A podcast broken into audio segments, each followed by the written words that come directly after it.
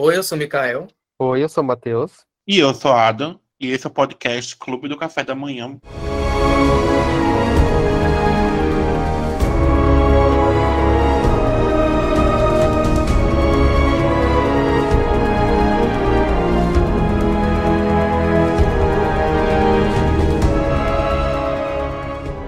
Mais um episódio. Dessa vez a gente vai falar sobre Sandman, a nova série da Netflix. E novamente, quem está aqui conosco é nossa colaboradora Raíssa. Olá! Oi, Raíssa, tudo bom? Tudo. Hoje, como eu falei, a gente vai tratar um pouco sobre a série Sandman. Vamos deixar um pouco os HQ de lado, a gente vai citar um pouco, mas assim, o foco vai ser a série, que é a adaptação do, da obra do Neil Gaiman. O Neil já teve várias coisas adaptadas para cinema e TV, né? Teve recentemente American Gods, quem assistiu. Eu assisti a primeira temporada, depois que o Bran falou isso aí, eu larguei porque eu não ia passar por humilhação. A série virar uma merda. A gente teve Lucifer, né? Que eu não assisti também, mas então eles é um bonito. Alguém assistiu Lucifer aqui? Não, nunca vi Isso aí. Tem na, na Prime Video Good Homens, acho que é Homens. Também vi um episódio. Maravilhoso isso. Deficiente maravilhoso, adoro. E temos filmes como Stardust, que eu sei que Bea gosta, e tem Coraline. Incrível, amo, livro maravilhoso. E chegamos a Sandman, que é uma das obras mais famosas do cara. E também uma das mais difíceis de ser adaptadas. Acho que todo mundo, quando soube que Sandman ia ser adaptado, pensou: meu Deus, do que isso vai dar? Quando soube que era para Netflix, a Netflix não é o melhor canto de adaptar coisas. Já, já viu várias coisas que eles fizeram com algumas obras e temos medos. Mas posso falar que nessa série, nossa, foi muito boa. Foi uma adaptação que eu assim, eu aplaudi de pé. A série foi desenvolvida pelo Alan Heinberg, o Neil Gaiman, né, e o David S. Goyer, que tem um, um currículo muito, muito bom em outras séries e filmes. E assim, desde os anos 90, eles têm adaptar mas o Neil Gaiman sempre diz não. Então a Netflix chegou com, com boa proposta, com a galera ali dizendo que não, aceita, vai dar certo. Ele tá, vocês estão falando, e foi. A série quando foi anunciada, ela recebeu algumas críticas racistas pela escalação da Kibi Royal Bettis como a morte. Inclusive, ela está em The Good Place, a, a, Simone. E também, como sempre, a gente sabe que Nerdola gosta de ser machista, pela escalação da Jenna Coleman como a Johanna Constantine e da Gwendoline Christie como Lucy. Maravilhosas. E New Gamer falou, gente, ó, quem quer assistir, quem quer assistir, vai assistir. Quem quiser ler, vai estar tá lá como tá, gente. Por favor. Desde de putaria. A série televisiva, ou de streaming, ela, ela adapta dois arcos, que é o Prelúdio Noturnos e a Casa de Bonecas, que ela engloba no total 15 edições e dois volumes. A série chama dia 5 de agosto desse ano, tem acho que uma semana já, né? E rapidamente ficou no top 1 dos mais assistidos da Netflix. E a história do, desse anime é, é simples quando se fala assim, por cima. Após anos é, aprisionado, Morpheus, que é o rei dos sonhos, sono, sonhos, Morpheus, o rei dos sonhos, ele embarca na jornada para encontrar os amuletos que representam ele, da força a ele, essas coisas, para achar o seu poder. A história de Sandman é...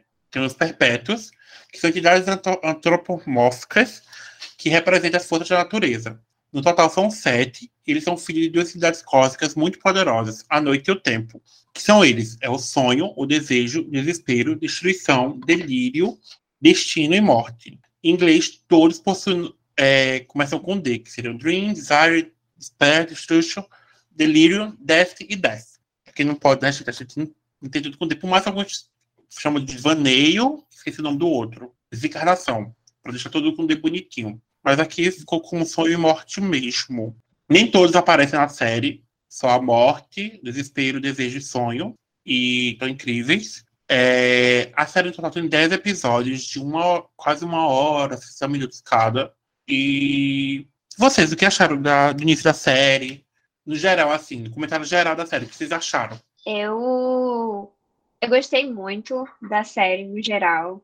É, acho que como muita gente que leu Sandman, a gente tinha essa preocupação desde que começaram a sair os materiais promocionais, os posters, alguns trailers, porque eu confesso que quando as coisas começaram assim a sair, eu tava achando tudo muito feio. E Sandman é um negócio de encher os olhos, assim, é, é muito psicodélico, é muito colorido, é muito fora da casinha. E quando a gente fosse transmitir isso, né, para ator com carne e osso, com cenário, com algo mais realista, a gente eu sabia que isso ia se perder assim, mas eu me preocupava assim, poxa, será que não tinha como manter assim a, algum elemento mais colorido, mas eu acho que eles acertaram muito nas decisões de adaptação, no elenco. É, tive ali um problema na ruptura entre é, Preludes Noturnos e Casa de Bonecas. Eu acho que mais para frente a gente vai comentar sobre isso. Mas eu acho que, no geral, foi uma ótima adaptação. Foi muito fiel, muito mesmo. Tem coisa, tem diálogo, tem cena que saiu diretamente das páginas dos quadrinhos. E uhum. eu acho que eles também conseguiram agradar quem não era fã, assim, né? E eu acho. Eu gostei bastante. no geral, acho que foi uma ótima adaptação. Foi lindo. Após eu terminar a série, eu, eu retomei, que eu já tinha começado a ver, só não lembrava de nada, porque eu também achei muito longo e tinha parado. Aí eu comecei a ouvir, eu fiquei, gente, tá muito fiel algumas coisas aqui. Pela TV Time, fazer uma comparação. TV Time é um aplicativo de, de marcar episódios que não sabe é, comparação do, da série com a HQ. E incrível, incrível, incrível, incrível.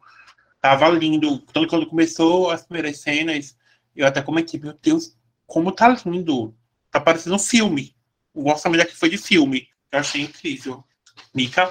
Eu não tenho essa familiaridade com o universo, né?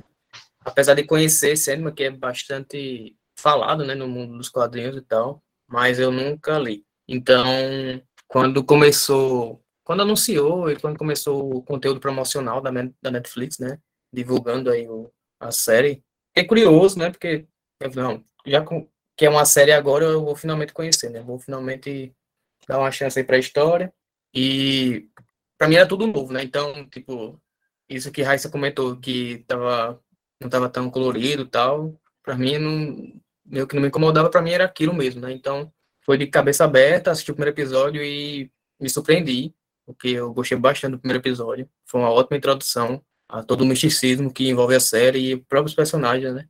A gente tem um pouco do, do sonho nesse primeiro episódio. Mas também o que eu gostei, no geral, da série, eu gostei bastante dela, foi que ela não é aquela série que só tem uma história para contar durante toda a temporada, né? São várias histórias e ela tem os términos dessas histórias no, na própria temporada e o início de novas histórias também que, que, também terminam. Então, eu fui meio que me surpreendendo no decorrer da temporada que eu pensava que já estava meio que acostumado, né, que sempre tem aquele gancho, a história nunca termina de fato, tem um gancho para a próxima temporada. Aqui não, aqui as histórias têm começo, meio e fim, e já começam outras também que para mim foram tão empolgantes quanto essa primeira, que era aquela missão lá do, do sonho de é, buscar os os itens dele, né? Então, no geral, me surpreendi positivamente e gostei bastante. Matheus? É, eu tava com medo. Faz tempo que eu não curti uma série da Netflix. A última foi aquela do uh, Sweet Tooth, que inclusive, por coincidência, é também uma adaptação de quadrinhos. E eu procurei não criar expectativas justamente por causa desse medo, não consumir tanta coisa. Mas, querendo ou não, havia uma expectativa por, por ser Neil Gaiman, que eu gosto, enfim. Eu não, não, não li os quadrinhos, né, mas vi muita gente comentando de fato da fidelidade. E eu acho que, enfim, a série isoladamente é assim, muito boa com os defeitos. Ela entretém, eu acho que começa bem, segura, é, os efeitos estão muito bons, não me incomodam, porque geralmente é algo que me tira muito é, a imersão é, é CGI, é efeito visual. E aqui isso não aconteceu. A escolha do elenco também para mim é ótimo, o Tom tá muito bem no papel do Morpheus, e a inclusão tá de forma sutil, mas assim, muito presente, né? Apesar da, das problematizações antecipadas do mundinho Twitter.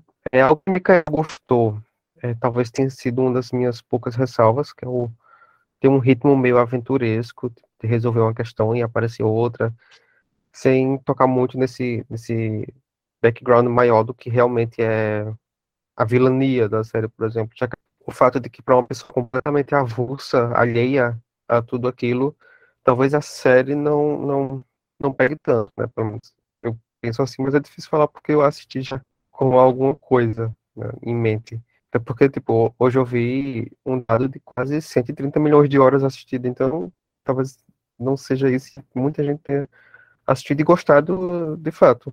Agora, assim, não me canso de dizer o quão sensacional essa capacidade do, do Gaiman de humanizar essas figuras folclóricas do nosso imaginário e tal.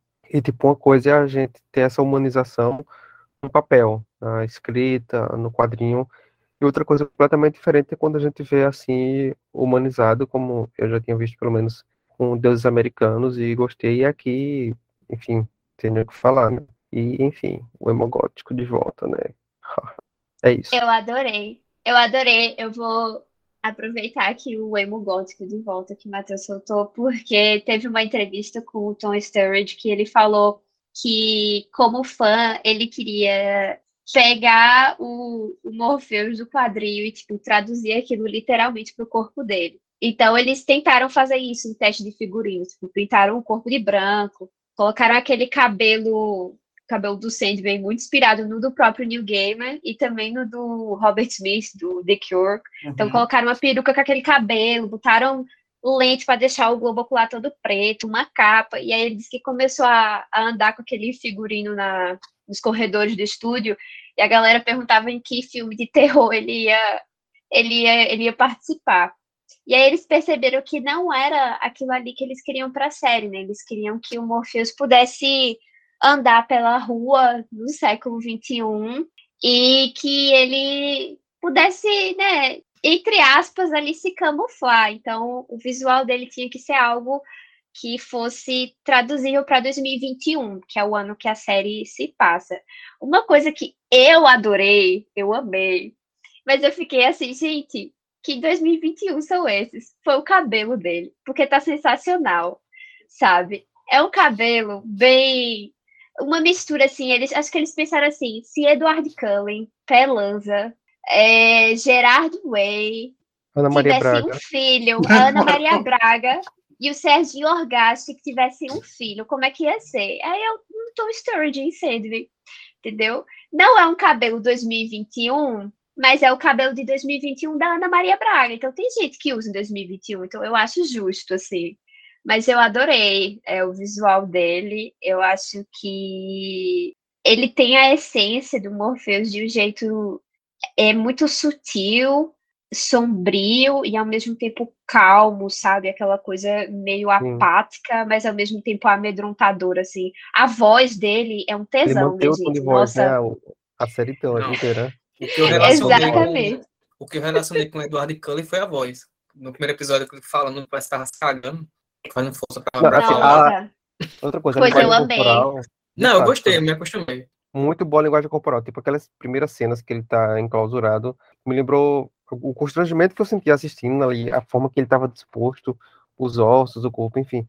É meio que o Joaquin Phoenix lá no, no Coringa, naquela cena que ele tá nos bastidores lá de uma apresentação, sei lá, é, abrindo um cadastro de um sapato, e enfim, você fica meio que, caramba, enfim, e não precisa falar nada como eles não falam, os dois nesse filme, o Sandman fala, o, Tom fala, em Sandman nem o, o Rockin' Phoenix, porque o corpo ali tá, tá falando e passando a, a, aquela coisa, aquela criatura naquela situação. Enfim, achei muito massa a forma que eles usaram nesse começo, a linguagem corporal. O olhar dele, né, é muito expressivo. Uhum. É, é o que? São dois episódios que ele não fala nada? Eu acho que é o primeiro, mas mas é, é justamente isso, assim, eu acho que o primeiro episódio foi um negócio, assim, um dos grandes primeiros episódios, assim, de série. A apresentação do personagem, né, do universo, do, do sonhar do reino dele. O, o Corinthians, né, o Corinthians, ele, ele, nos quadrinhos ele não tá nesse nesse primeiro arco em Prelúdios Noturnos, né, nesse momento, mas tentaram colocar ele aí como esse fio condutor para unir, né, o Prelúdios Noturnos e o Casa de Boneca, essas, essas duas essas duas metades aí, e mas o primeiro episódio assim é um negócio muito lindo assim é, alguém falou que parecia filme realmente mas não só visualmente assim todo o roteiro a entrada dos personagens né você entrando naquele universo sem saber muito, assim como aquele cara que está indo entregar aquele livro ali, né, para o o Tywin Lannister, gente, o, o Roderick Burgess, lembrei agora o nome dele. Incrível. Inclusive, Inclusive, o Charles Dancing adora fazer papel de pai ruim, né? É o novo tipo de, de typecasting dele, é, é fazer pai miséria. Mas ele é sensacional. Sobre essa questão né, de adaptar dois arcos, me incomodou só a quebra. Eu não sei dizer para vocês, mas eu senti que até ali o episódio 6, que adapta Prelúdios e Noturnos, né? Aquele episódio com a morte é muito lindo. Uhum. Eu senti que era uma série, e aí quando chegou em Casa de Bonecas era outra série. Isso ia acontecer porque são duas histórias bem diferentes, assim, né? Mas eu senti que não teve conexão para mim entre essas duas metades. Casa de Bonecas é, é um arco muito querido pelos fãs e eu senti que teve até queda de qualidade, vou dizer para vocês assim, não não afetou, mas eu gostei muito. Mas eu senti assim essa essa quebra da, da, da série de, de um arco para o outro. E eu não não sei dizer aqui, estou reclamando, mas não sei fazer melhor. Eu não tenho uma alternativa a isso. É, eu não sei, porque Casa de Bonecas eu não acho que daria seis episódios feito prelúdios e noturnos deu, então não sei como resolver, mas é isso. Eu acho que o maior problema não foi, tipo, você falou que parecia outra série. Na verdade, para mim, né, no caso, achou, sabe, tipo, quando eles não, quando tem uma música que vai fazer uma mashup, mas ele não consegue fazer divisão boa, você percebe Sim. realmente que, tipo, é, Taylor Swift na, naquela que cantou The Meia, essas coisas, que parecia realmente tava. Você tá percebendo que tá trocando? A mesma coisa foi tipo, parecer. Acabou aqui, vamos pra próxima. Não foi suave, sabe? Não teve uma, uma transição boa, na verdade, isso. Tipo, parecia duas temporadas na mesma temporada, na mesma temporada, né? E ao mesmo tempo que eles podiam ter feito mais sutil, parecia foi tipo, acabou, pronto, começa outra história. Foi isso. uma coisa que eu senti também. Achei realmente muito brusco isso não foi sutil, não foi uma coisa leve. E assim, é, pelo que eu vi muita gente comentando que, eu não tenho o impacto do cinema na minha vida, não tenho que você comentou, eu vi que o Casa de Bonecas é muito prestigiado, é muito querido. Sim. Então é uma coisa que todo mundo estava esperando muito. Não vi ressalvas na segundo, no segundo ato, né? Eu gosto, eu gosto do mesmo jeito. Mudou o tom para mim, realmente. Teve uma mudança drástica de tom, mas já de qualidade, ao meu ver. É, apesar de eu ter citado também essa questão do, das várias histórias, né, contadas na mesma temporada, mas é, no fim da temporada, eles meio que tentam ligar isso colocando o desejo, né? Uhum. Dizendo que isso foi tudo é, uma obra do desejo, né? Desde o. De desejo, coisa não binária. Isso, de desejo. é, ter desde o. A falcatrua lá para capturar, é, que seria a morte, né? e depois virou, acabou pegando o sonho e também toda a trama do, do Vórtice, né? Eu meio que, que senti que eles tentaram ligar essas duas histórias né, para não deixar tão soltas assim. E também é outra forma que eu meio que percebi assim que eles tentaram não deixar tão avulsas foi que no meio da temporada, um pouco depois do meio, eles fizeram esses episódios mais soltos, né? Que tanto o quinto episódio, que ainda estava ligado com a primeira história, mas é o tipo um episódio totalmente que poderia ser uma tipo, sei lá, um episódio de Black Mirror, não no sentido da temática, mas o episódio é o da, do bar, né? Isso, do bar. Mas a questão de antologia, porque pronto, se fosse só um episódio só, não, tem aqui um curta e lançasse aquele episódio. Poderia ser ah, lançado mas, perfeitamente. E mas depois tá ligado ainda assim. Não, sim, esse e o, e o sexto também que também é... O da morte. O da, da morte. morte. Então, esses dois eu consegui ver como se fossem antologias, e meio que eles essa pausa, dizendo assim, né, isso aqui é uma pausa na temporada, e depois vamos voltar com uma nova história. É, inclusive, o episódio da morte, são, ele é dividido também é, em duas histórias, né? Que tem tanto a questão da, da reflexão lá do, do sonho com a morte, mas também a questão do, do, do sonho ter um amigo lá, com aquele cara lá que a cada 100 anos eu voltava que eu também amei a história. É, eu, eu vejo isso assim, para mim, eu, acho que Mikael não falou isso como se fosse um, um defeito, mas para mim é um defeito assim da série. É, e eu acho que isso talvez seja o tentar deixar muito fiel. Quando você tentou trazer essas histórias na mesma ordem, com a mesma fidelidade dos quadrinhos, você pecou na hora de traduzir para a estrutura de uma série. E eu acho que, que você sente assim, né? Ele falou, ah, eu senti que parecia antologia. Mas essa série não é para ser uma antologia. Essa série ela teve a premissa de ter 10 episódios e ser uma, uma, uma temporada contínua. Então, eu acho que isso é um problema, assim, né?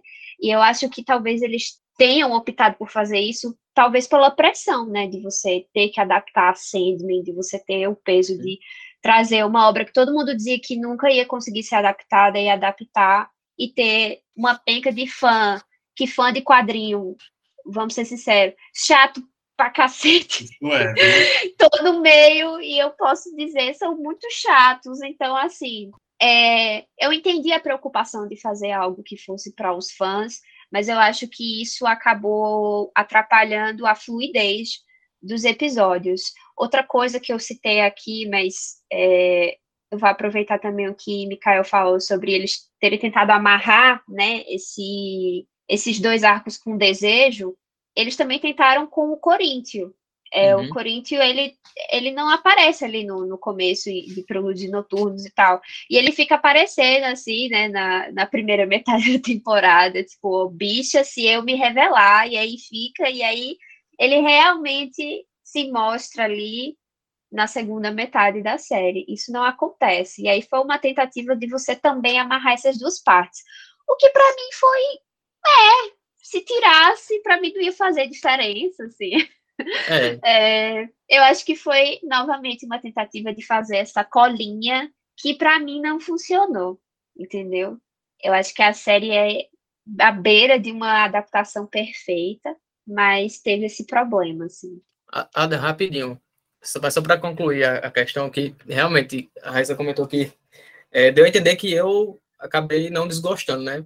E essa questão da, da antologia. Mas eu acho que eu até fico até com um misto assim de emoções, porque eu entendo, né? Realmente me estranhou ver essa separação assim, tipo, de forma bem visível na série. Mas o que não me deixa desgostar é porque para mim, pronto, por exemplo, o sexto episódio é o melhor episódio da, da temporada. Então, por ele ser tão bom e me, me, me ter feito pensar em tantas coisas, sentir tantas emoções, eu meio que deixo de lado essa questão da separação que a série, que a própria série coloca, né? Então, acho que a qualidade do episódio que acabou me vendendo que não. É, realmente é estranho, mas mesmo assim funcionou comigo. Entendi. É, porque no, no começo parecia que não tinha gostado. não, mas assim, eu discordo um pouco de Raíssa do fato de, para mim, pelo que eu entendi, de ter afetado no ritmo isso, ou de errado, na antologia. De, de, do, do fato de parecer para ficar uma antologia para você e isso foi um ponto negativo.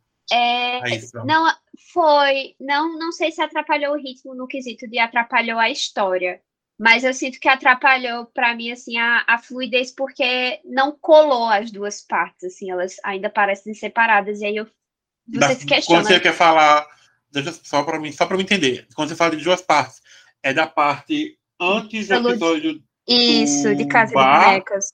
Isso. Ou. Ah, tá. Para mim, você tá falando ligação do arco com. A, então, a parte que estava conversando antes, sobre é, a ligação. É porque assim, esse episódio 6, ele não tem con muita conectividade com nenhum dos dois, assim, né? Ele tá bem. O limbo. Ele parece. Ele pare... Isso, ele parece uma transição. Parece que eles tentaram fazer uma transição Isso. reflexiva ali. E aí, Mikael pra... falou assim: pra mim foi uma antologia. Pareceu, entendeu? Pra eu mim, acho que isso atrapalha.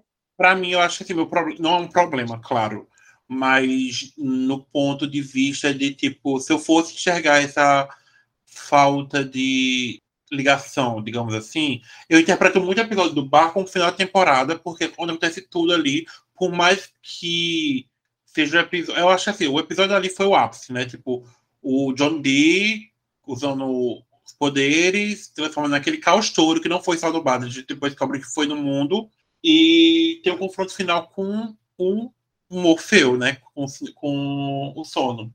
Já quando a morte, belíssimo episódio. Fiquei super deprimido quando a morte leva o bebê. Eu, depois ali, eu quis morrer. Mas realmente, tanto que no próprio episódio tem essa quebra, né? Vem da morte, a morte, a morte atual, vai para a morte do passado, que faz a ligação com o Rob. Mostra os encontros a cada 100, 100 anos. A antepassada da Johanna mostra ele atualmente? Não lembro se mostra o Robert atualmente, agora realmente não lembro. Ele Mas no... ele chega atualmente, porque Depois tem uns 100 anos que ele. Depois de ele ser liberto, né? Ele se atrasou é. porque ele estava preso. Foi. Então... Que eu descobri que na HQ não é 100 anos, são 72, se eu não me engano. É, né, Raíssa? Sim. Então essa coisa de quebra não existe, e ele, dele perder o encontro. Então, assim, realmente foi um episódio, porque foi muito lindo. Eu acho que a, a morte. Nossa, eu, tipo, nunca vi uma morte tão bela. É, esse e o primeiro episódio da série, para mim, são os melhores. Uhum. É, Por mais que eu tenha esse... amado muito o quinto, eu achei um episódio sensacional. Essa 30 aí para mim também. Toda a construção daquele episódio. Tipo, é um filme de terror. Que é um filme de terror ali. Aqui é um filme de terror. Atenção! Quando tem uma hora que a, a garçonete ela chega ali para abrir a porta, não vai. Aí tem o casal que vai sair e volta, e você fica vendo, meu Deus do céu, o que vai acontecer aqui? O que vai acontecer? E eu, eu assim, eu sou aquela, aquela pessoa que procura depois para saber como é a versão original. E eu vi que é mais grotesco ainda, mais sanguinolento ainda a versão das HQ. eu fiquei, meu Deus do céu! É, sim. E é muito Inclu louco. Oi. Inclusive, nesse quinto episódio, voltando para aquele tema que a gente estava comentando, de tentar, do, da, do roteirista, né? Tentar ligar esses, essas duas histórias, é, nesse, nesse quinto episódio, revela que a, a moça lá que brigou com a namorada e estava preocupada com ela, ela tá na ligação com a, com a Rose, né? A Rose, na... isso. Aí quando ela apareceu de novo, a Rose, dizendo que era volta, eu, Peraí, essa menina, eu reconheci, né? Eu voltei lá pro quinto episódio, botei lá na, na partezinha, ah, era, era ela mesma. Então, é mais uma tentativa de dizer que não, essas histórias não, tão, não estão tão distantes assim, né? Para mim não funcionou tão bem essa aqui, mas a, a de desejo do Corinthians, até que eu compro mais. Eu acho que como Raíssa, como Raíssa falou, essa é muito complicado fazer uma adaptação ao mesmo tempo adaptação, porque coisas têm que ser adaptadas. Nem, a, a, a leitura, a, o universo HQ não pode ser igual o, do, o da série, cinema, assim, não tem como, porque são duas coisas totalmente diferentes. Então, assim, o tratamento de um tem que ser diferente do outro, e como a, a essa adaptação e tudo. Então, a tentativa eu achei válida, achei muito boa, mas para mim, realmente, como ao mesmo tempo estava muito fiel, e eu acho que teve coisas que ali tipo, é, eles já apresentaram todo mundo, né, Raíssa? Eu acho que falta muita coisa a ser apresentada ainda. E achei, uma coisa que eu achei muito interessante é que, tipo assim, a Johanna Constantine tem lá seu post, seu pôster, mas ela não tá em todos os episódios. Tipo, a, a Lucifer também não tá em todos os episódios. Então, cada, a série realmente do, do, do sonho, ele tá ali, tipo, vai, tem, vai rever os outros, os outros personagens, conhecer outros personagens, parará, parará, parará. E eles mas... realmente o link que só em alguns episódios que esse link que teve a falha. Como, como a gente comentou, que é principalmente o link, o próximo episódio é incrível. A ligação do episódio 5 com 6 e 7 tem essa falha. E aí, é, é, é justamente Eles... uma oportunidade nova de, de, contar aquela mesma história. Isso. Porque, tipo, Sandman é do final da década de 80. Isso. Então, tipo, ela tem que ser atualizada se a gente, se o nome é adaptação, obviamente ela é boa por um, é, bem consumida por um motivo. Mas se a gente, se a gente, em modo de dizer, só colocar na tela o que já foi feito pois. em outra mídia há décadas atrás, enfim, não faz sentido adaptar. Se quiser, vai né, o que tá lá. É, e eu acho que, tipo, o, alguns riscos são muito válidos, no sentido de não, tentar sim. até melhorar o que já é bom. Uhum.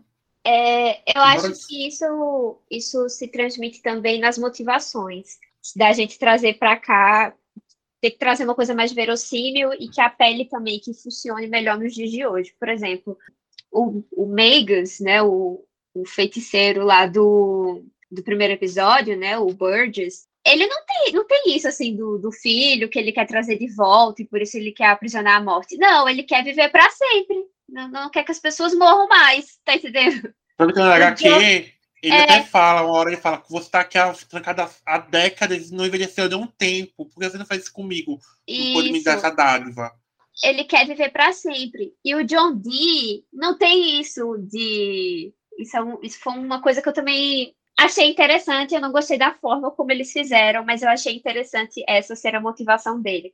Essa de, ah, eu não quero que as pessoas mintam mais. Se não me engano, ele quer deixar todo mundo aloprado mesmo, assim, uhum. ele quer deixar a galera loucona, entendeu? Inclusive, outra curiosidade aqui, o, o John Dee, ele não tem um pingo de juiz na cabeça, minha gente.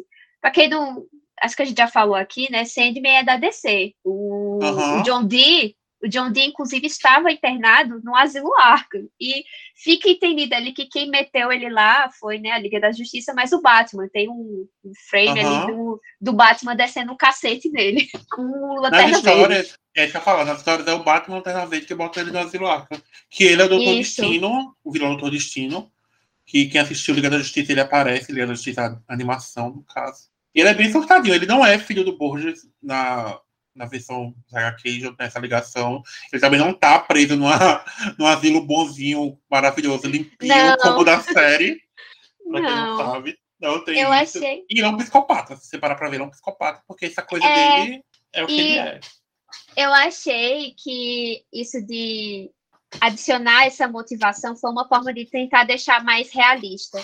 Porque, tipo, o vilão que quer viver para sempre, talvez funcionasse, mas um vilão que tá ali porque ele tá no contexto de guerra e o filho dele morreu, é, eu acho que apela mais, assim, né? Uhum. Ou o vilão que, ah, eu quero deixar todo mundo aloprado. Ou o vilão que mentiram para ele a vida inteira e aí agora ele não quer mais que as pessoas possam mentir. Eu acho que essa atualização é... das motivações foi muito legal e, e tipo, deixou mais real, assim, funcionou é essa adaptação. Olha, eu, é como o Matheus adoro quando vejo hoje em dia um vilão que só é mal mesmo, só é ruim, só é um psicopata, só é um assassino, só é um cara que curte matar por matar. Porque eu tô cansado de vilão. Mas, Matheus. Eu não quero sentir pena de vilão. Eu não quero. Matheus, isso que tu falou é tão minoria. Eu acho incrível isso. Sabe o telefone preto? Ah. Eles precisavam. O povo reclamando assim no meu, no meu no MDM quando eu fiz a postagem.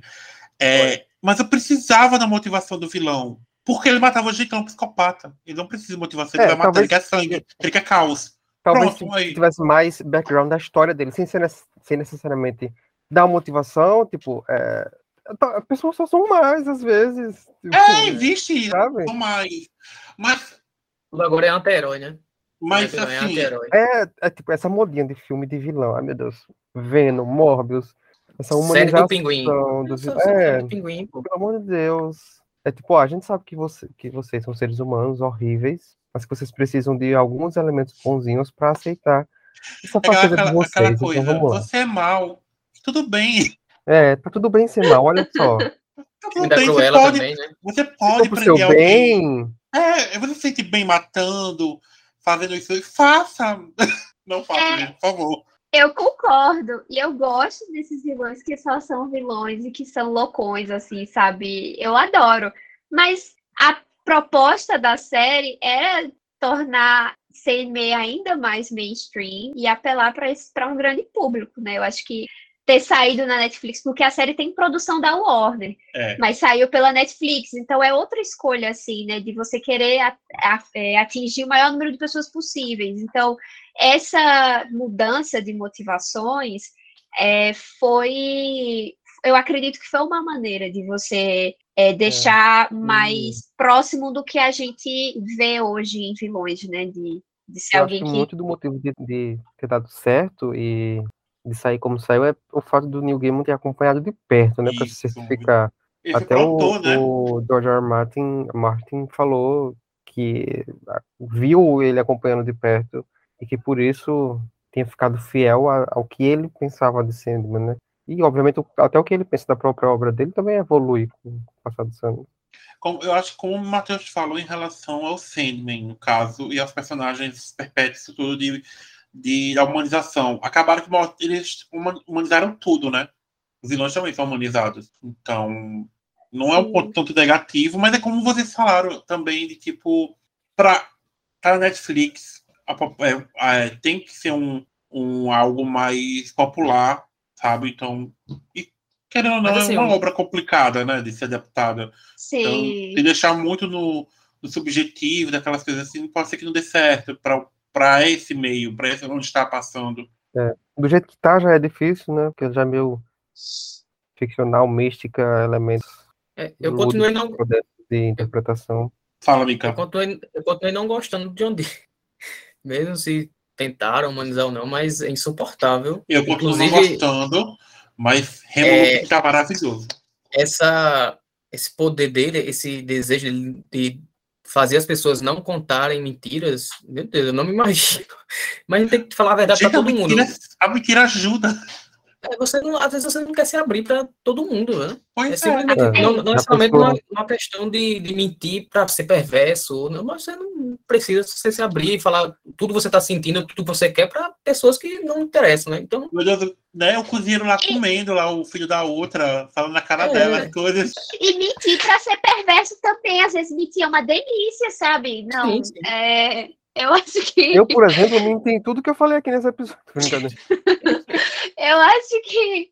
eu odiei a série. É, eu acho. Aquela. Adam falou sobre a cena do, do diner, aquela cena do, do restaurante, né?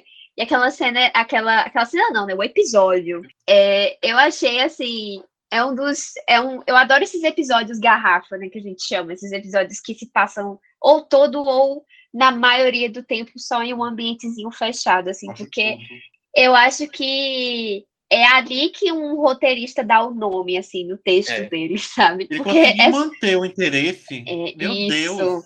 Tipo, isso. deu 15 minutos do episódio, eu. Peraí, vai ser tudo aqui mesmo?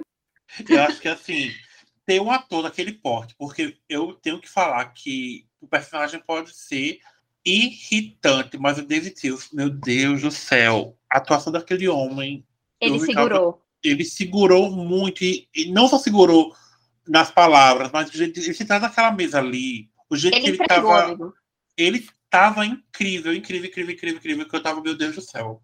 Só o fato de eu apertar lá, ficar apertando É! que ele olha. ele quando a mãe morre também, né? Então, ele foi, foi uma caminhada, sabe? A, a- a atuação dele toda foi uma caminhada desde que ele apareceu. E eu achei, tipo, foi, pra, foi, foi prazerosa assistir. Mas o personagem desse homem na DC tá arrasando. Continue trazendo ele pra pra coisa da DC. Depois de Ares, Uhum. agora aqui, tá acabando.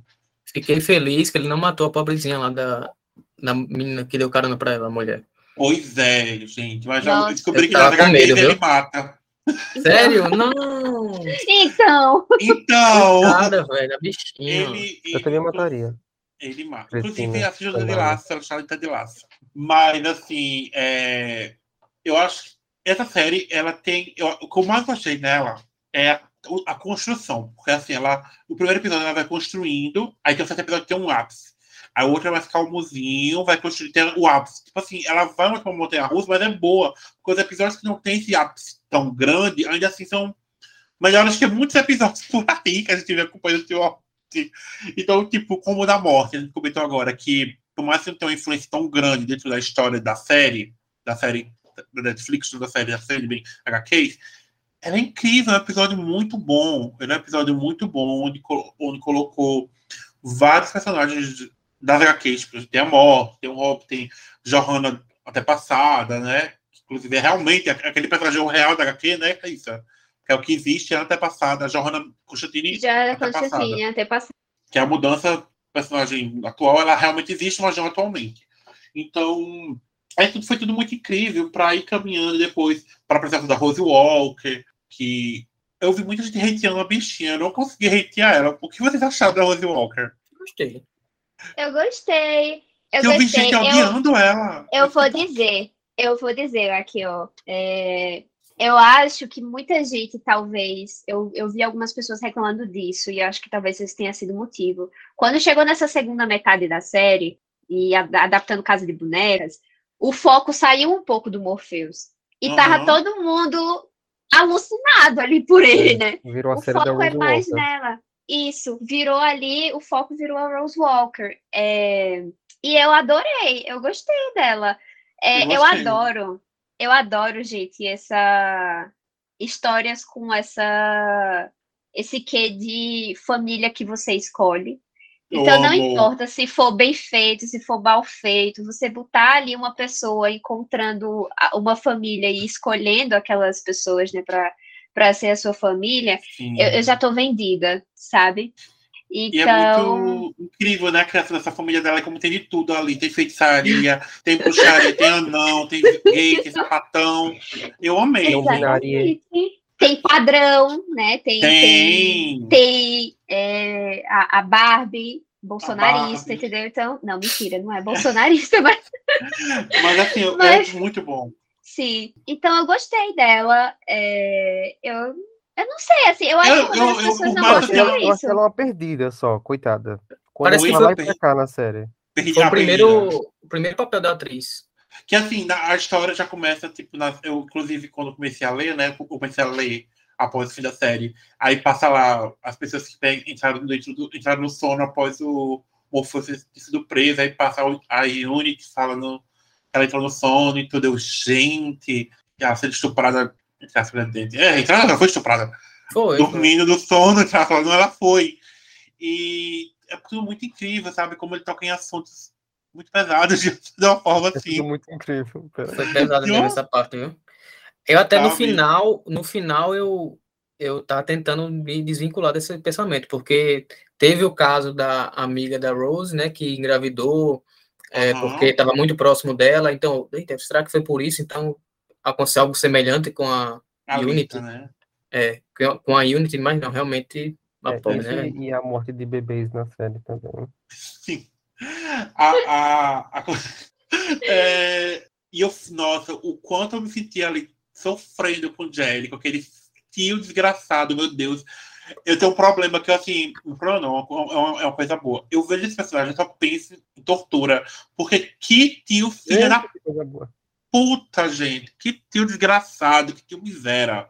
Eu achava que, que iam tirar aquilo ali dele sendo mordido pelo rato, mas deixaram. Eu fiquei tipo, Nossa. meu Deus do céu, a leptospirose, puta que pariu, eu não aguentava. Eu fiquei tipo, e, e deixaram. E assim, é tortura mesmo, com criança. É tortura, hein? Mas que vai criança não, Agora, hein? tipo, não teve nenhuma consequência também, né? Depois É, não mostra a mordida, não mostra o menino sendo tratado, não tem nada. E, Mas assim, Então, deu muito- Deu muita pena do pobre, e ele é bem, assim, abestalhado, não sentido... Mikael, quando você vai Oi. pesquisar e descobre que a tia também fazia coisa com ele, que esse menino não tinha paz nem um minuto, Ô, você sofre mais Ada, ainda. É, Ada, eu é estou mais aqui, ainda.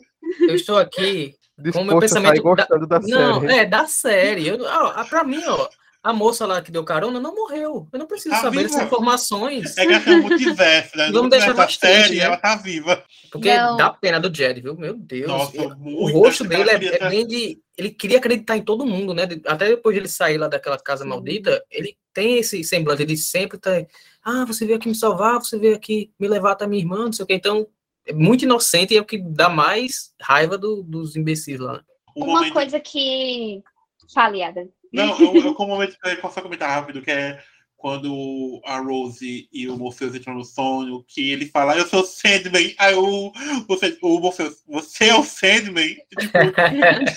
Então, é, eu ia falar sobre isso. É, no- no- nos quadrinhos, ele, o Sandman é, é um herói e ele é salvo por, pelo, por esse Sandman herói. Ele não, não é o Sandman.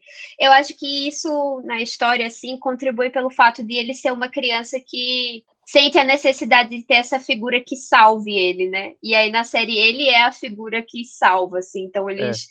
Eu achei uma, eu achei interessante. Eu acho que foi uma questão também, porque esse Sandman é uma referência ao Sandman original. Quando o Neil Gaiman estava ali trabalhando na DC, ele fez uma lista de personagens que ele queria trabalhar, e um deles era um personagem do Jack Kirby chamado Sandman, que tem aquele uniforme, inclusive, amarelo e vermelho.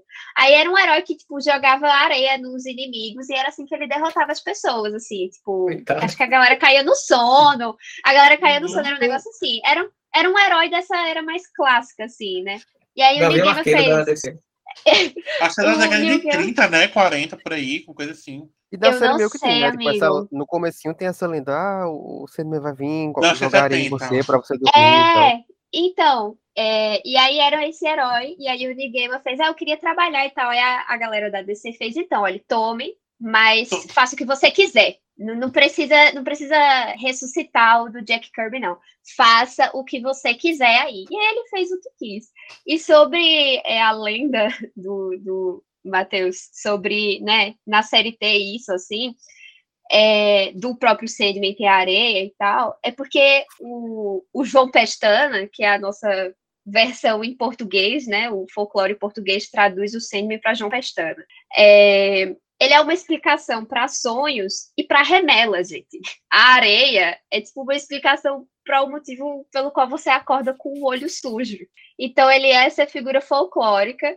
É, e aí o, o Jack Kirby, como várias figuras, tipo Thor, sabe? Transforma em herói. E aí, anos depois, o Neil Gaiman faz, ah, eu queria trabalhar aqui. Aí ele reformula tudo e cria o Sandman como a gente tem. Então, é uma referência que tinha no, nos quadrinhos, né, a esse, uhum. esse Sandman original, e que eles adaptaram, assim, na série, trazendo o Jed. Eu não sei se, se seria, tipo, uma questão de direito autoral, tipo, eles colocarem um homem vestido de Sandman e não o Jed, aí por isso eles optaram por colocar criança, ou se só foi uma adaptação, tipo, porque eles quiseram mesmo, mas eu achei interessante. É, eu acho que faz parte do, do, um contexto mais geral de que a série trabalha. E assim, dentro do contexto da série, é óbvio, porque a, a própria Gold, o personagem, fala isso depois, quando tem a resolução é, do, do arco dela, antes dela retornar no final, enfim. É, de, de como o Jed, a série de modo geral, mas o Jed, sobretudo, usava a fantasia, né, que é aqui o, esse mundo dos sonhos, para lidar com os traumas esse meio subterfúgio. E aí eu acho que faz é, essa questão folclórica dele ser o super-herói, de que ele vai resolver a situação dos outros, é meio que, que esse inconsciente dele, do sonho, o subconsciente, consciente já talvez, trabalhando esse trauma e essa necessidade dele da, da salvação. Uhum. É. Eu acho que. E... Vai, amiga, fala. Não, porque eu queria ligar essa questão até com a cena que tu citou, Adam, de ele falando, você é o Sandman? Com o Jed, porque foi uma coisa que eu gostei bastante aí é, do, na segunda parte, né? Como segunda parte da temporada, que foi o trabalho do personagem da, da questão do próprio Morpheus, porque é, a gente conhece ele sendo aprisionado, então ele todo carrancudo, né? E a partir da segunda parte é que tem essa questão dele, essa cena que tu citou, mostra ele meio com um humorzinho, e nos outros episódios a gente vai ver que ele vai mesmo entendendo que ele sozinho não consegue, não conseguiria, né? Então ele acaba reconhecendo a Luciene, né, que é o, a, a amiga dela, no, bibliotecária, que é amiga dela no mundo sonhar. Então, é, é, esse todo esse trabalho do personagem também eu acho que tem a ver com a conversa que ele teve com a morte e com a, também esse sexto episódio com o amigo dele que ele sempre conta a cada 100 anos que termina o episódio dizendo não, eu não poderia eu me esqueci agora a frase, mas ele fala sobre algo e diz amigo no final, né? Então ele uhum. reconhece o cara lá como amigo dele. Então tem esse trabalho na segunda parte do Morpheus mais humanizado, né? Ele sentindo mais emoções, não tendo que trabalhar tudo sozinho, não sendo aqui, porque assim, ele é um perpétuo, né? A gente aprende isso na temporada, então eles são meio que deuses, então você não precisa de ninguém. Só ele só meio que reconhece os irmãos, irmãs e, e os e, deles, no caso, né? É, os perpétuos mesmo. Então, quando é, ele meio que reconhece que ele pode se importar por um humano ou por seres que ele cria naquele mundo sonhar, tem esse essa mudança no personagem que eu achei não, não achei tão sutil assim, né? Mas é, que para mim funcionou bastante, porque é, tem partes nesse, na segunda parte quando ele quando ele traz a Gaut de volta, né? Isso. Que estava ajudando o Jed nesse mundo aí imaginário, mundo fantástico aí do sonho dele. Eu tava com raiva do Morpheus, burro, por que tá fazendo isso? Aí ele deixa a Luciane de lado, manda ela de volta para a biblioteca, biblioteca, então eu já não estava gostando mais do personagem. Mas gostei dessa construção dele, desse trabalho que teve no, é, com o personagem, mostra, dele reconhecer as falhas que ele tem e que ele sozinho não é tão, tão legal quanto se ele tiver é, recebendo a ajuda de outros, né? É muito interessante porque a história toda do Sandman é ele se tornando um pouco mais humano, ou aprendendo com a humanidade. E Mikael ter falado sobre um momento ali que ele já não estava mais gostando do personagem, me faz pensar que isso foi é, na série, né? Eles deixaram o Morpheus muito mais gostável, porque ele é insuportável. Olha, ele andou para que Edward Cullen pudesse correr. É um espírito de autopiedade, de autocomiseração, sabe? E ele é muito arrogante. Ele é muito ele prepotente. né, a humanidade porque é... é inferior, no caso, para ele. Isso. E aí, eu tava comentando com os amigos meus, porque boatos aí que nessa suposta, se tivermos segunda temporada, vai adaptar a Estação das Brumas. Vai ter. E vai ter. aí, não vou dar spoiler, mas vocês lembram aquela, aquela jovem que ele encontra no inferno, que ele fala, então, eu te amo. A Faz nada. 10 mil anos. Isso, a nada. Faz 10 mil anos, tá nada, eu te amo, mas eu não te perdoei. Eu também fiquei meio encacu- E encucado com essa aí, é, vocês vão saber o que aconteceu. Foi ele que jogou ela lá, tá? E assim, é, e aí vai adaptar isso. Então, inclusive, inclusive eu tô curiosa para como é que eles vão fazer isso, assim, porque ele, é, se a galera chegou a ficar um pouquinho mexida, assim, né, com a arrogância dele, eu fico imaginando como é que vai ser essa segunda temporada. Vai ser muito trabalho, viu, dos roteiristas para deixarem ele gostável, porque olha, sim, ele é tóxico e é, qualquer mulher que ele encontra, minha gente, que não for as irmãs dele, ou, olhe- e olhe lá, viu? Ele é assim, ó, dá tudo errado. E, É. e até isso que a Ada falou, que ele despreza os humanos, aí voltando pro sexto episódio, né? Como é o meu personagem mesmo, que eu fico só citando o sexto, O Rob, sexto episódio. Rob, Robert é? amigo, Rob. Rob, né? É Pronto. Rob, né, Raíssa? O problema é a pronúncia. É assim É é Rob, Rob. sim. Hobbs. Isso, Rob. Rob. Rob. Então, o Rob, quando ele primeiro encontra, ele tá junto com a morte, né? Ele fala: esse cara, ele quer viver aqui por 100, não quer morrer, quer viver assim. Então, ele tem esse mesmo esse desprezo mesmo. né? Ele, meu Deus, porque ele vive naquele reino que ele mesmo pode criar, então ele não, não concebe essa ideia de que a gente pode ser feliz aqui, né? Então, é muito engraçado mesmo. E é engraçado isso, que é bem aos poucos, tudo assim, sabe? Porque, realmente, eu acho que se fosse deixar ele como ele estava, como ele é, nos HQs, que pelo que eu estava vendo, é uma pessoa extremamente que não, que não, que não gosta de pai, que gosta de irmão, gosta de tio, que gosta de família, que gosta de motorista. Ia ser difícil para o povo se afeiçoar a um protagonista. Pelo menos tem que ter um pouco da afeição, querendo ou não, né?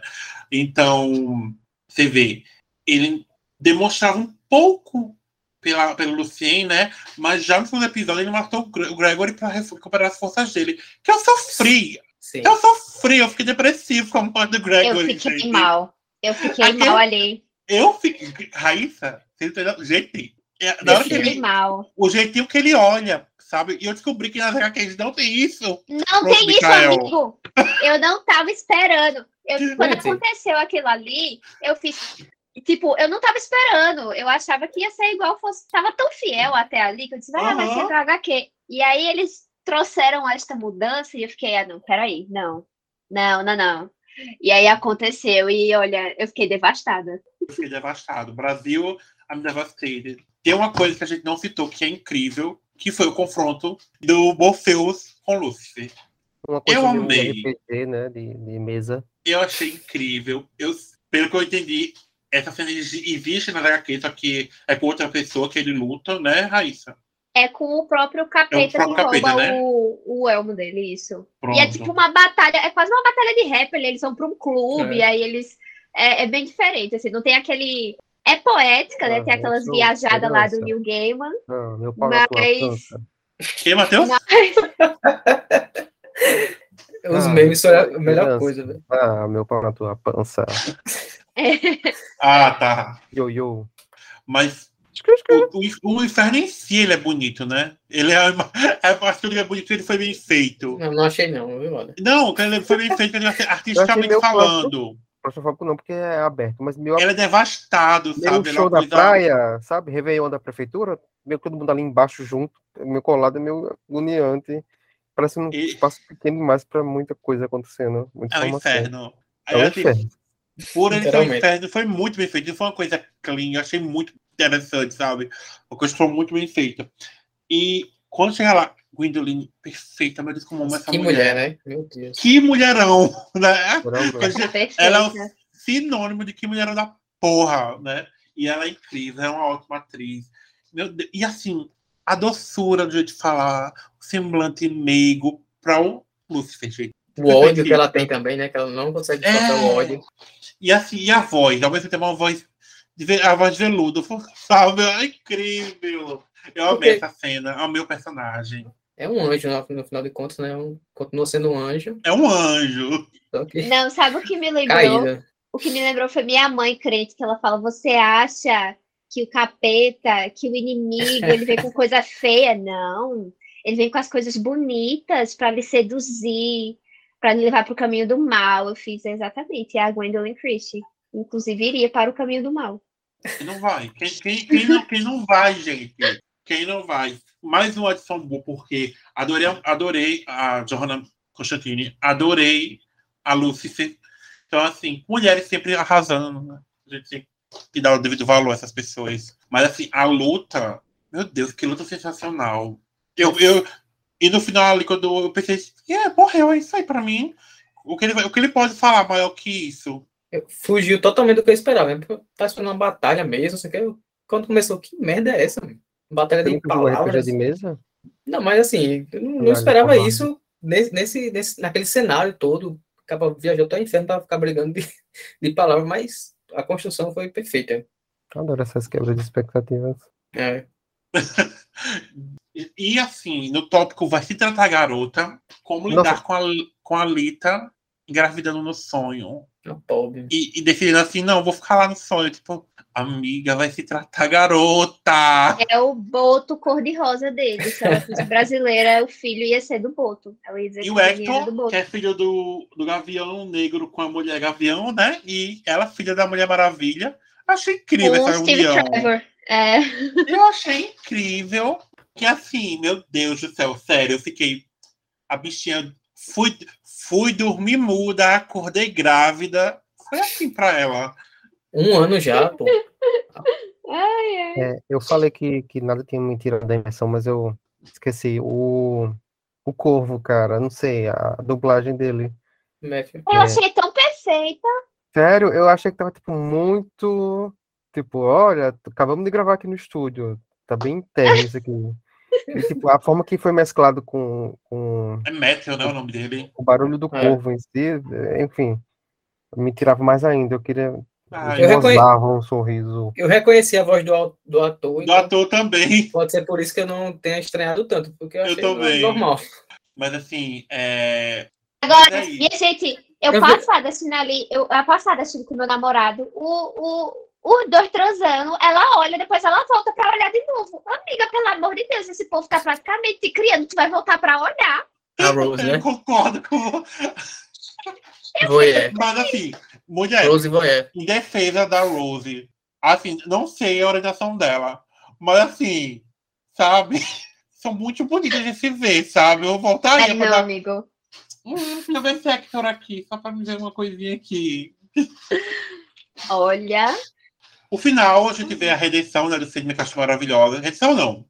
Vê ele botando assim, hum, vocês podem ser o que vocês quiserem ser. Basicamente foi isso. Não vou ser ranzinza. Você quer ser, você quer ser um sonho, seja um sonho. E um gancho pra segunda, né? E o gancho para Tem- segunda, temos o gancho da Lucifer maravilhosa. Vai mudar É. cada... E outra Hum. coisa que eu tenho uma dúvida já para quem leu, né? Porque eles falam algumas vezes nesse durante a temporada sobre o, o filho pródigo dos irmãos, né? Do Perpétuo. Quem é esse que tá desaparecido? É destruição. Né, Destruição? Rai? amigo, eu acho que não. Não? Não. É, se não me engane, esse esse pródigo dos perpétuos é alguma entidade que vai vir para destruir eles, é um negócio assim, mas o destruição tá lá, não? Não tem lá o símbolo dele, não? Não, é porque Não, mas ele tá perdido. É. Ele, ele saiu. eles citam. Que ele- na- na- eu vi que a Delirium é a que ainda procura por ele, entendeu? Uhum. Também não Eles- apareceu ainda. Eles ficam citando, já voltou, o filho pródigo voltou, não sei o quê. Aí É, quando, entendeu? quando Sim, os perpétuos sim. vão na própria sala deles, tem os símbolos, né? E tem um que tá faltando. Não, ah, tá, tá, tá. O pródigo ele é o destruição, sim. É É o destruição, né? destruição. É eles chamam o destruição de pródigo, sim. Ele está. E eu, eu gostei que tem essa divisão, né? Principalmente na conversa é, do, do sonhar lá, quando ele vai confrontar desejo, né? Aí ele, você acha que você, é quem é o outro, é o desespero e delírio, são pares para. Aí cita eles, morte e o destino, né? Então tem essa Uhum. rixa, né? Isso. No caso, o desespero é o, é o, é desempate. Porque tem essa questão também, assim, eu não li, né? Mas deu a entender que tem essa questão de hierarquia por quem nasceu primeiro, né? Quem nasceu depois.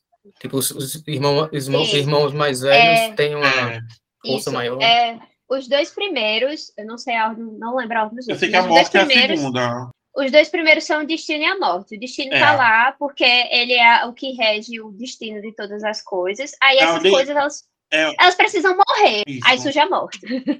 porque esse destino não é se precisa morrer, é seja a morte. Aí tem o sonho que é o terceiro. E assim por diante. Eu não, que- eu não sei. Eu não sei a ordem É. dos outros. Eu- só lembro desses outros eu dois não sei, eu sei que a sequência é essa. Eu sei que o terceiro é o sonho, o segundo é a morte. É como você falou que o destino é o, o dos primeiros, o destino é o primeiro. E, E o delírio é a desejo- mais nova. desejo e desespero são gêmeos, né? É, são gêmeos. Isso. Temos já um gancho, né? Tanto pela, pe- pelo, pelo, pela Lúcifer e tanto pelo filho dos perpétuos que não é um filho, né? Porque, querendo ou não, o filho da Alita é é, é dos perpétuos e o Sandman vai voltar. O Sandman não, o Morpheus vai querer ele. Um negócio bem ladrão de criança, né? Vou pegar teu filho de Vou madrugada. pegar teu filho, ele é meu, Mas- ele, é- ele é da gente.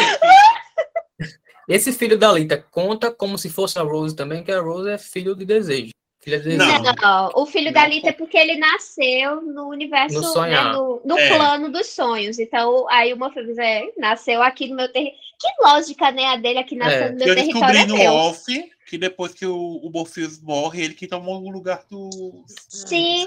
Ele, Pô. ele vira o próximo sonho. Porque tem, tem essa trama, que era, foi todo o plano desejo, foi de é, o sonhar matar um filho de perpétuo, né? Isso. Que seria a Rose. Que teria Isso. alguma Ele quase foi, consequência. né? É, teria alguma consequência, que eu não sei. Mas quando tu Aí a citou assim que é filho de vai, sonhar, vai é, dizer, bugou. Minha né? neta não, hein? Vai matar minha neta não. Sou Chega aqui, me diz seu eu- coração e eu viro aqui. Eu sou a Vórtice. Eu que só volto. E aí, gente, quais são as expectativas para a segunda temporada de Sandman? Eu acho que vai ser o ponto alto aí da série. Não importa quantas temporadas venham depois. Eu acho que a segunda temporada vai ser lembrada aí como a melhor. Tô botando fé aqui, viu? Anotem o que Estação- Raíssa vem falando aí, hein? Guardem isso. Anotem. Vem aí. Porque a Estação das Brumas é assim. É o queridinho da crítica e do povo. Ele tem a crítica, ele tem o povo, ele tem É, o é aquele- é aquele dia da academia? É, mas é porque ela merece. É porque ela merece, é porque ela é boa mesmo, tá entendendo? boa mesmo. Então, é, tenho expectativa, tô curiosa para como vão deixar o, o Morpheus gostável, aí ele. Mas era próprio- gostoso que você fala novamente.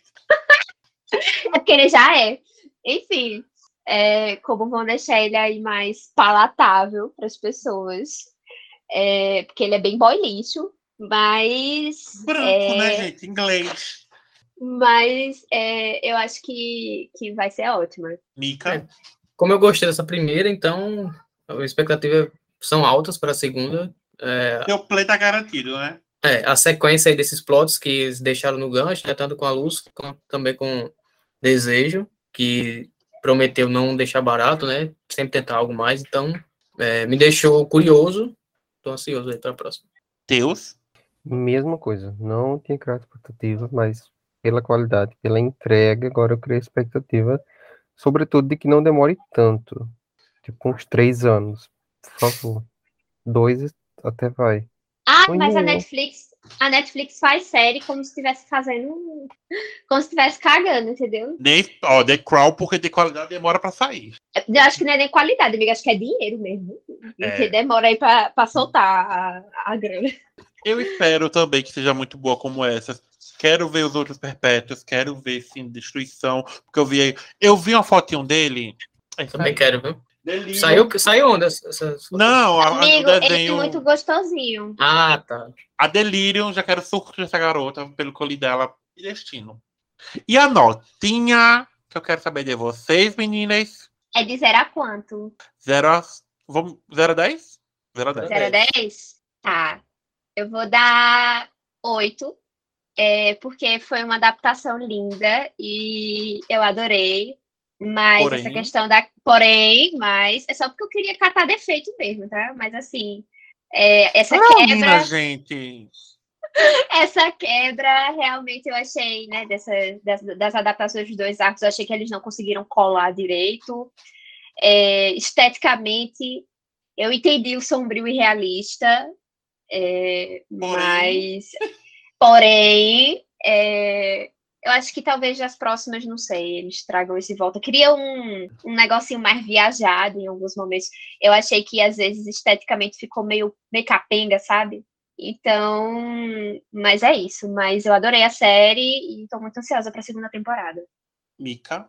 É, também gostei bastante. É, como introdução a esse, no, esse novo universo, né? Não conhecia nada. É, me pegou rapidamente. É, foi uma história que conseguiu é, mexer comigo bastante, me emocionou, principalmente no episódio 6. Nossa. Né? Chorei algumas vezes. É, também algumas falas, algumas cenas também trazem bastante reflexão. Então, quando uma obra consegue fazer isso comigo, de pensar além dela, né? Geralmente acabo gostando bastante. Então, foi o caso aqui. Além de toda a trama até aventuresca mesmo, que os arcos trouxeram, tanto o primeiro, que era bem meio mais bobinho, né? Que era para ele só recuperar os itens dele, os artefatos. Isso também gostei. Então, é, tem realmente essa quebra, né? Que a gente já citou aqui várias vezes no episódio, mas é, no, total, no geral, gostei bastante. A nota é 9,5. Matheus. Ah, 8,5, 9. Não, É, um ou outro. Você não, vai- você não pede meio ponto? 8,5, que eu sou chato. É, por tudo que eu já falei, que não vou repetir. É, espero que agora eu crie vergonha na cara para ler, se a Amazon não superfaturar as edições definitivas. Bom, dito isso, fica mesmo 8,5 e o é, Verde de Violinista é a esperança de que ainda pode existir personagem realmente bom. Tchau, valeu. é que motivo. Eu vou dar. Vou ser neutro aqui. Foi, fomos 8, 8,5, você 9. Tudo que neutro, meus amigos aqui falaram, é, amei a série, amei, aproveitei cada, aproveitei cada segundo antes que aqui, antes que tudo virou uma grande tragédia. É, amei os personagens, odiei alguns porque eles eram ruins, não porque eles eram mal interpretados. Ansioso pela segunda temporada. New Game, eu te amo, você é perfeito. Você Sim. não cansa de acertar. E muito obrigado por ter esperado para o tempo certo para a adaptação sair, sabe? Porque no começo de 90, começou uma merda. E é isso, gente. Ficamos por aqui. Mas antes, o mais importante. De 18 de agosto foi aniversário de um integrante muito importante desse podcast e desse clubinho, Dona Beatriz de Alcântara. Infelizmente, ela não está aqui hoje, mas vamos deixar os parabéns para ela, por favor, gente. Quer dar parabéns para a garotinha? Parabéns para você. É, nessa data querida. Muita felicidade. Felicidades. Anos de pica. Muitos anos Ou você, de então. vida. Que Jesus abençoe essa nossa irmã. Senhor. Que Maria te guarde dentro do coração. Gente, é isso aí. Ficamos por aqui hoje. Próxima semana temos mais podcast. Para mais clubinho, acesse as redes sociais da gente. É tudo Oi Clubinho. TikTok, Twitter, é, Instagram. Tudo Oi Clubinho. Procura aí, acha. Temos nosso blog, que é www.blogdoclubinho.com. Lá tem review, lá tem tudo, lista, o que você quiser. Apoia a gente também no Apoia-se, que é apoia.se barra Oi Clubinho, ou chega pra gente no Pix. E se tiver, a gente ajuda a gente. A gente pobre ex-estudante de jornalismo. O Pix é contato arroba blogdoclubinho.com. E vem ser colaborador da gente também. Só ir no nosso link no Instagram, tem lá um link. Vai lá, ser colaborador, colaborador da gente, escrever, participar do podcast, tem de tudo, ok? E é isso, gente. Até a próxima. Beijinhos, beijinhos e tchau, tchau. Tchau. Tchau, tchau. Don't you forget about me.